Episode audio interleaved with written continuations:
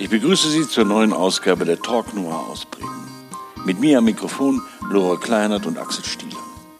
Als ersten Kriminalroman in unserer neuen Taschenbuchreihe veröffentlichen wir im Februar die junge amerikanische Schriftstellerin Catherine Fall mit ihrem Debütroman Young God.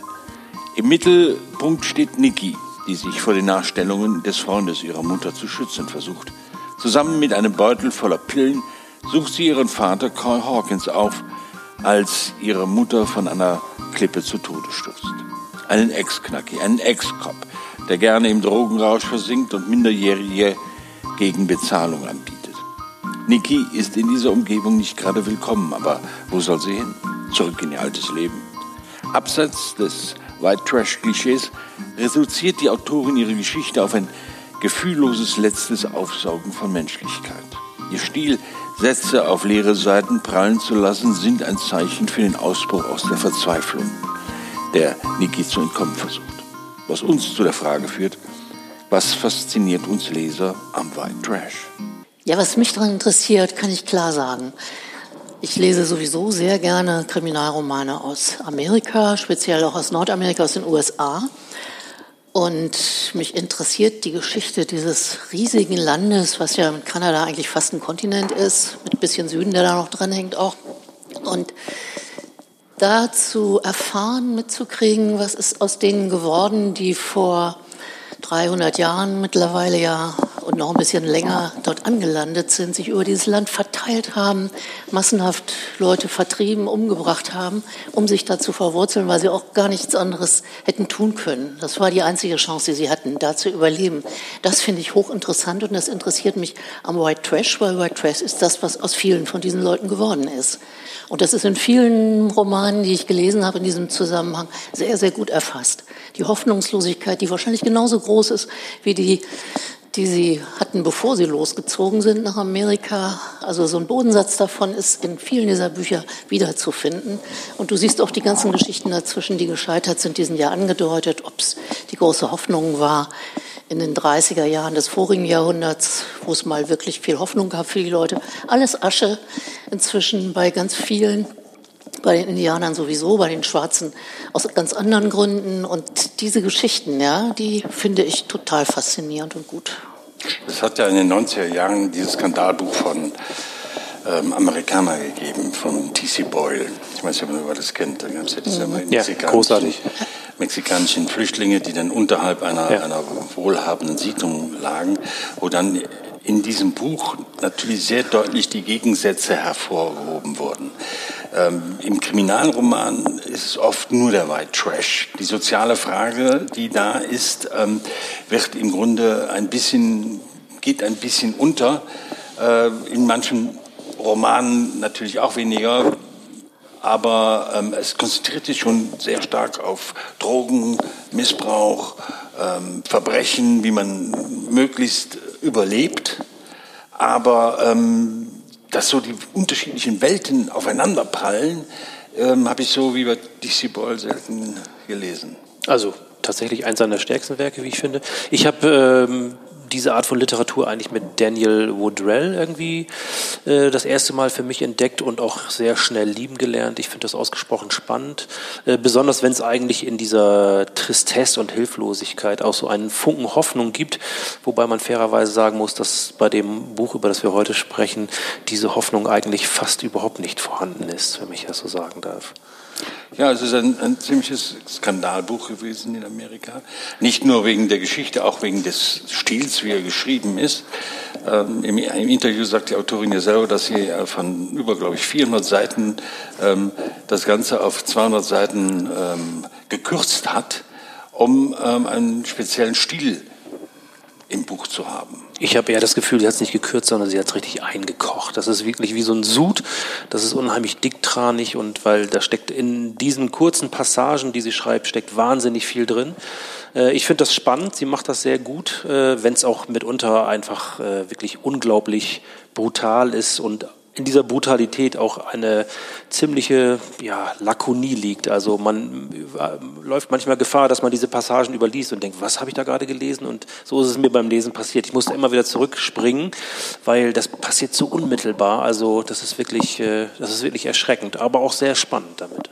Und sehr, sehr schnell, wie im Film fast. Ja. Mir ging es auch so, dieses Bild, was du gebracht hast, da von so einer eingekochten Brühe, ja, wo das immer mehr reduziert wird und reduziert und reduziert wird.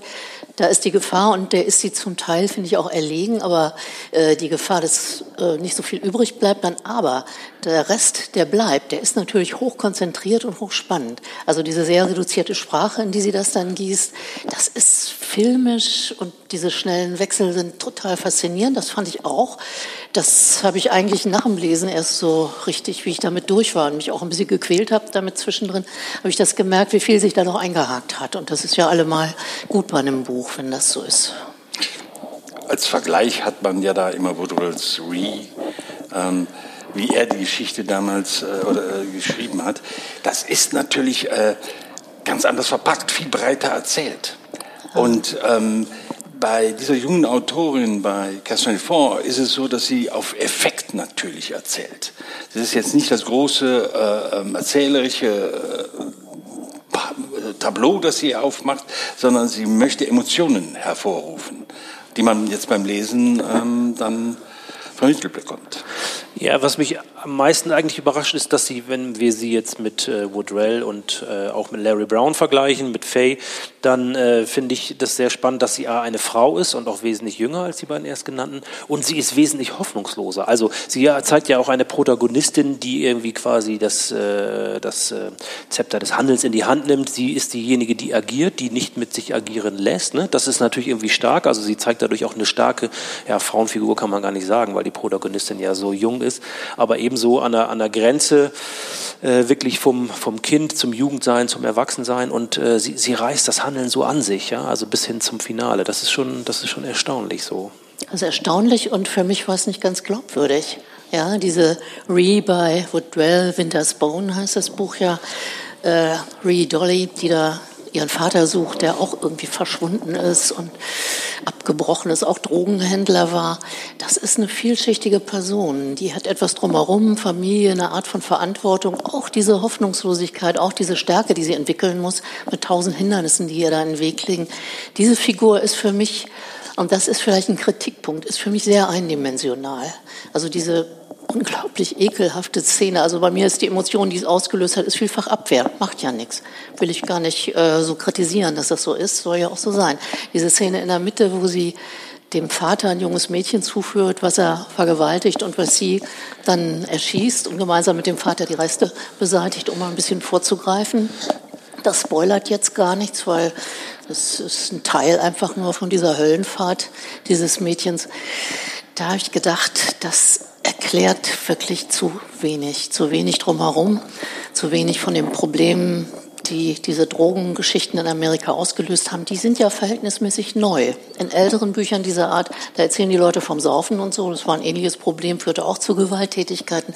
Aber diese extreme Überschwemmung mit Drogen, da ist etwas, da würde ich einfach ein bisschen mehr gerne darüber wissen und auch was das Umfeld angeht, wieso eigentlich niemanden jemals auffällt, was da in diesen Trailerparks passiert, wüsste man ganz gern. Und da setzt für mich so ein bisschen Kritik an, dass ich denke, okay, sie hat sich entschieden, das so zu machen. Das ist eine Entscheidung, ist klar.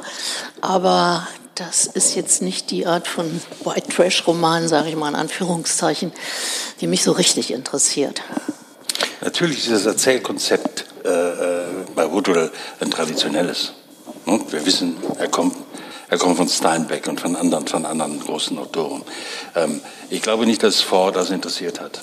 Ich glaube, dass sie, oder unterstelle das mal, dass sie auch deswegen das Ganze eingedampft hat, um ähm, sich aus dieser Tradition zu lösen. Wir erfahren recht wenig, das, das ist, ist, schon klar, aber das ganze Konzentrat geht auf ein, auf ein ganz junges Mädchen heran, deren Kosmos nur um sie herum funktioniert. Sie will nichts erklären. Sie will nur sagen, so und so sieht's aus und wie komme ich einigermaßen dadurch. Es ist im Grunde genommen eine Einbahnstraße, die man sieht. Ich war am Anfang überrascht. Äh, es ist ja in den ersten Szenen, und das musste ich auch irgendwie mehrfach lesen, weil ich habe das gar nicht irgendwie äh, so richtig realisiert. Die Mutter kommt ja ganz am Anfang um, gleich im ersten Kapitel. Und sie geht da erstaunlich emotionslos mit um. Oder aber die Autorin zeigt uns nicht diese Emotionen. Also das weiß man ja nicht.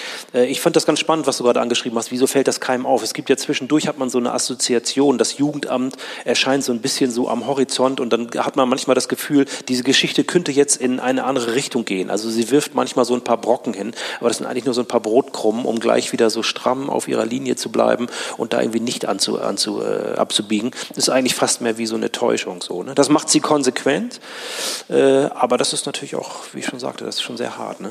Ja, das ist dann so eine Mischung Albtraum, Drogenrausch, ja. da kippen ja die Ebenen sprachlich auch immer mal, was ich einerseits gelungen finde. Andererseits muss ich wirklich mal sagen, wenn dann im Nachwort steht, dass diese junge Göttin wie alle Teenager gnadenlos impulsiv sei, aber gleichzeitig über eine ungeheure Machtfülle verfügt, dann kann ich nur sagen, was bitte für eine Machtfülle. Das ist ein Mädchen, ist zutiefst zerstört und bleibt in dem Setting, in dem sie sitzt und wehrt sich da, sehr verständlich und das mal so erzählt zu kriegen. Wie gesagt, ich habe es ja auch bis zu Ende gelesen.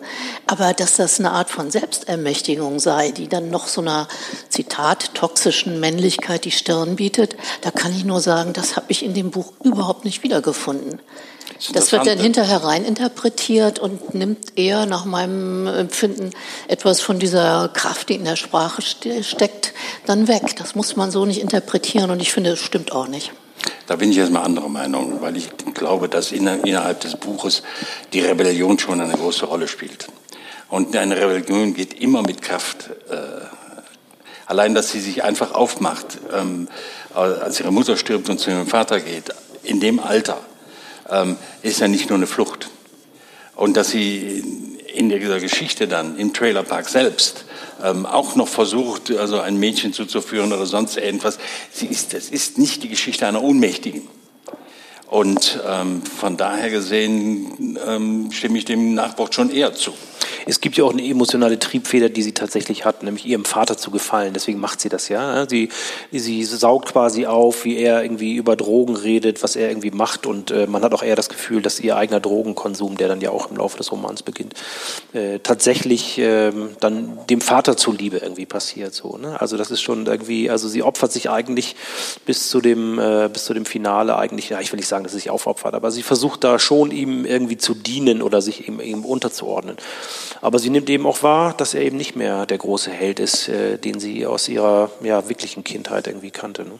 Aber in der toxischen Männlichkeit, wie es da heißt, dieser Gesellschaft, ist sie total äh, verhaftet. Da ist sie drin verfangen und da kommt sie auch nicht raus. Soll wohl auch nicht so sein.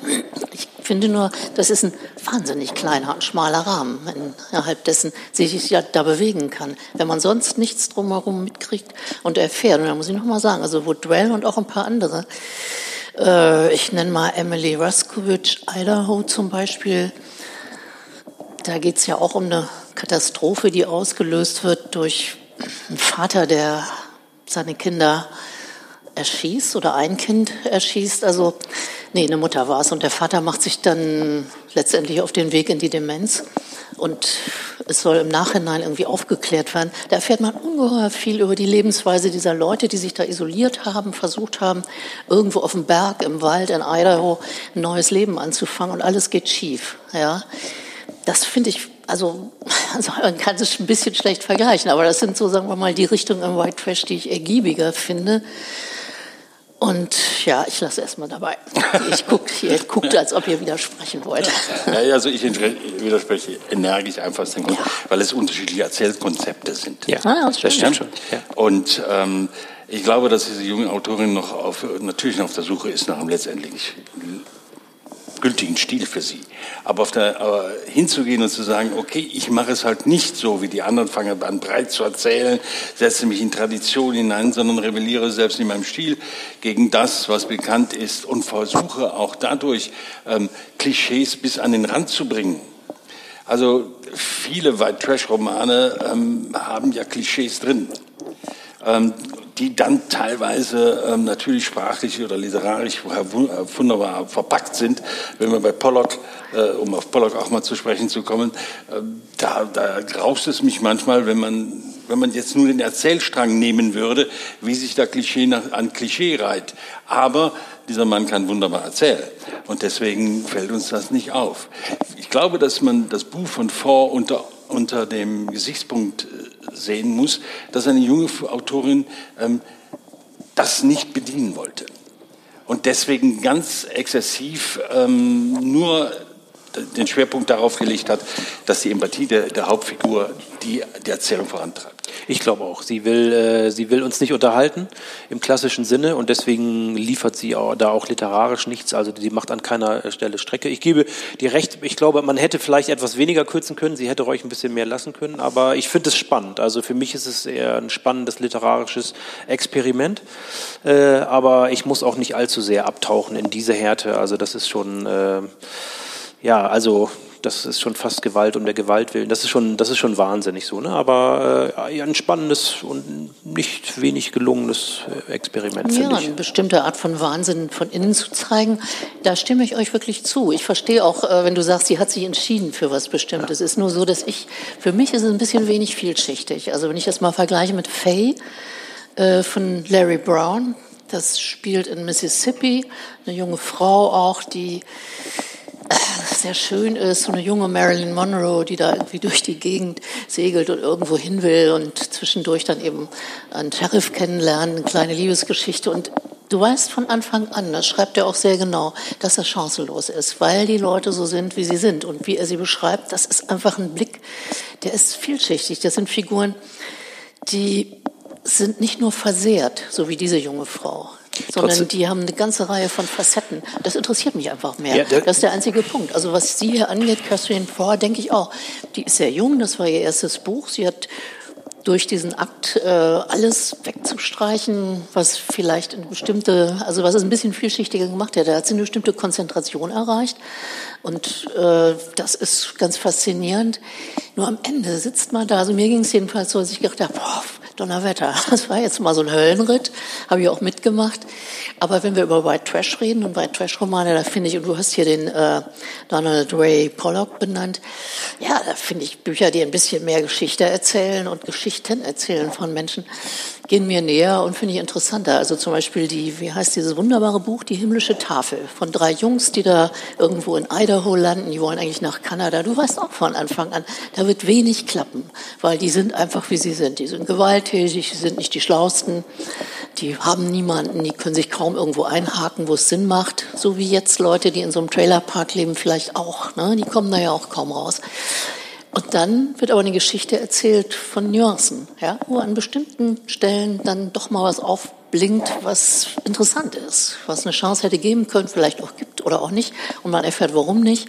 Das finde ich an White Trash Literatur, und da gibt es ja viele schöne Sachen in Amerika, finde ich einfach unheimlich interessant. Und hier, das ist was anderes, das ist richtig. Pollock ist ein gutes Beispiel. Also ich hab, fand die himmlische Tafel ähm, durchwachsen. Einfach aus dem Grund, weil äh, ich mag seine anderen Bücher, aber hier war mir die Komposition einfach zu groß. Dann kam dieses Teil noch aus dem, äh, dieses Sujet aus dem White Trash rein. Das musste er auch noch bringen. Und das kam auch noch. Und teilweise war dann so der Punkt, wo ich gedacht habe, na ja, ähm, hätte nicht unbedingt sein müssen. Allerdings ist, ist der Erzählansatz ein ganz anderer. Wie äh, Lora auch sagt, ähm, steckt hinter Pollock der, der große amerikanische Roman. Das heißt, wenn ich eine Geschichte erzähle, erzähle ich sofort the, the whole white country. Ja, also dann, dann Nebenfiguren und allem Möglichen. Daran ist Frau überhaupt nicht interessiert. Sie ist auch nicht interessiert, ob es neben dem Trailerpark vielleicht noch eine andere Müllhalde gibt oder, oder vielleicht ein Sozialbau, sondern sie ist nur allein konzentriert an, äh, an ihrer Figur interessiert. Und deswegen ist diese ganze Geschichte auch so hart geworden. Es gibt aber trotzdem noch eine Parallele zwischen Faye von Larry Brown und äh, Nikki hier jetzt in diesem Roman, nämlich, dass die Männerwelt äh, an beiden Frauen scheitern. Das finde ich ganz spannend. Also bei, äh, bei Larry Brown ist es ja so, dass egal ob die Bösen oder die Guten, der Polizist oder der Gangster, alle scheitern an ihr, an dieser jungen, äh, an dieser jungen Frau. Und, äh, und hier ist es auch so. Nikki ist auch diejenige, die äh, zum Schluss die Oberhand haben wird äh, und sich durchsetzt quasi so. Ne? Das ist äh, ja abseits der Lese- und Sehgewohnheiten so. Das äh, das finde ich, das finde ich an der Zeit spannend. Also bei Faye gibt es so einen Satz, den möchte ich mal zitieren, den fand ich unheimlich treffend. Sie hatte Angst vor allem, was sie nicht verstand. Und trotzdem ist das ja eine ganz starke Figur. Ja. Und alles, nicht, was sie nicht versteht, dem weicht sie aus, das blendet sie ja. aus. Und man begreift eine Menge über, ja, das psychische Korsett, was Menschen, Frauen, die so einen Hintergrund haben, was die mitbringen. Bei dieser Figur denke ich, das ist alles überspitzt, das ist überhöht, das ist stark gemacht da muss es irgendwo auch was anderes geben. Und Aber davon scheint mir in diesem Buch ein bisschen zu wenig aus, was Catherine Forder schreibt. Und ne? denkst du, ey, am Anfang habe ich ja gesagt, dass der Unterschied vielleicht sein könnte, dass es in anderen Fällen eben männliche Autoren sind und hier eine Frau ist? Meinst du, das spielt eine Rolle? Und ein Altersunterschied da ist. Und der Altersunterschied da ist, genau. Ich kann meiner jungen Frau wie Catherine Ford sehr viel besser verstehen, dass sie so eine Figur schaffen ja. will. Ja, und das macht, das kann ich gut nachvollziehen. Ja. Die will nicht ein Opfer zeigen, die will da keine Schwäche zeigen. Das ist nur trotzdem ein Bild, was man sehr stark vielleicht möchte, wo ich denke, äh, reicht es aus, um die Wirklichkeit zu verstehen, die Wirklichkeit dieses White Trash in Amerika? Für meinen Geschmack so richtig nicht, aber verstehen, nachvollziehen kann ich es schon. Deswegen sage ich ja, das ist ein Buch, das lohnt sich zu lesen, eben wegen dieser sehr großen Konzentration. Ne? Wir sind gespannt, was als nächstes von ihr kommt. Ihr kommt mir nicht hier von diesem Tisch weg, ohne die Frage zu beantworten, was interessiert uns am White Trash? Da haben wir jetzt ganz intelligent drum herum geredet. naja, man muss doch Amerika verstehen. Ja? Ach, bei uns gibt es kein White Trash. Doch, gibt es bei uns auch, klar. Aber dieser amerikanische White Trash interessiert mich im Moment besonders stark auf dem Hintergrund der politischen Entwicklung unter Donald Trump. Da finde ich sehr spannend, dass man gerade diese Gebiete, die total abgehängt sind, die aber ein Reservoir sind, auch für Rechtsradikalismus und so weiter, dass man da reinleuchtet. Und das tun diese Bücher ja, das interessiert mich. Haben wir in Deutschland White Trash? Mir fällt spontan nichts Adäquates ein. Es gibt den, den ähm, einen, der bei Ulstein erschienen ist, Sven Heuchert. Das ist bis jetzt der einzige, der mir einfallen das sind würde. so Ränder, ne? Das sind, ja. ja? Nee. nee, Gut. das ist nicht so das Thema. So enden wir ratlos, können diese Frage nicht richtig beantworten und freuen uns auf den nächsten Podcast am 8. März wo es dann um Corbett und den, die nächste Neuerscheinung im Polar Verlag geht. Herzlichen Dank.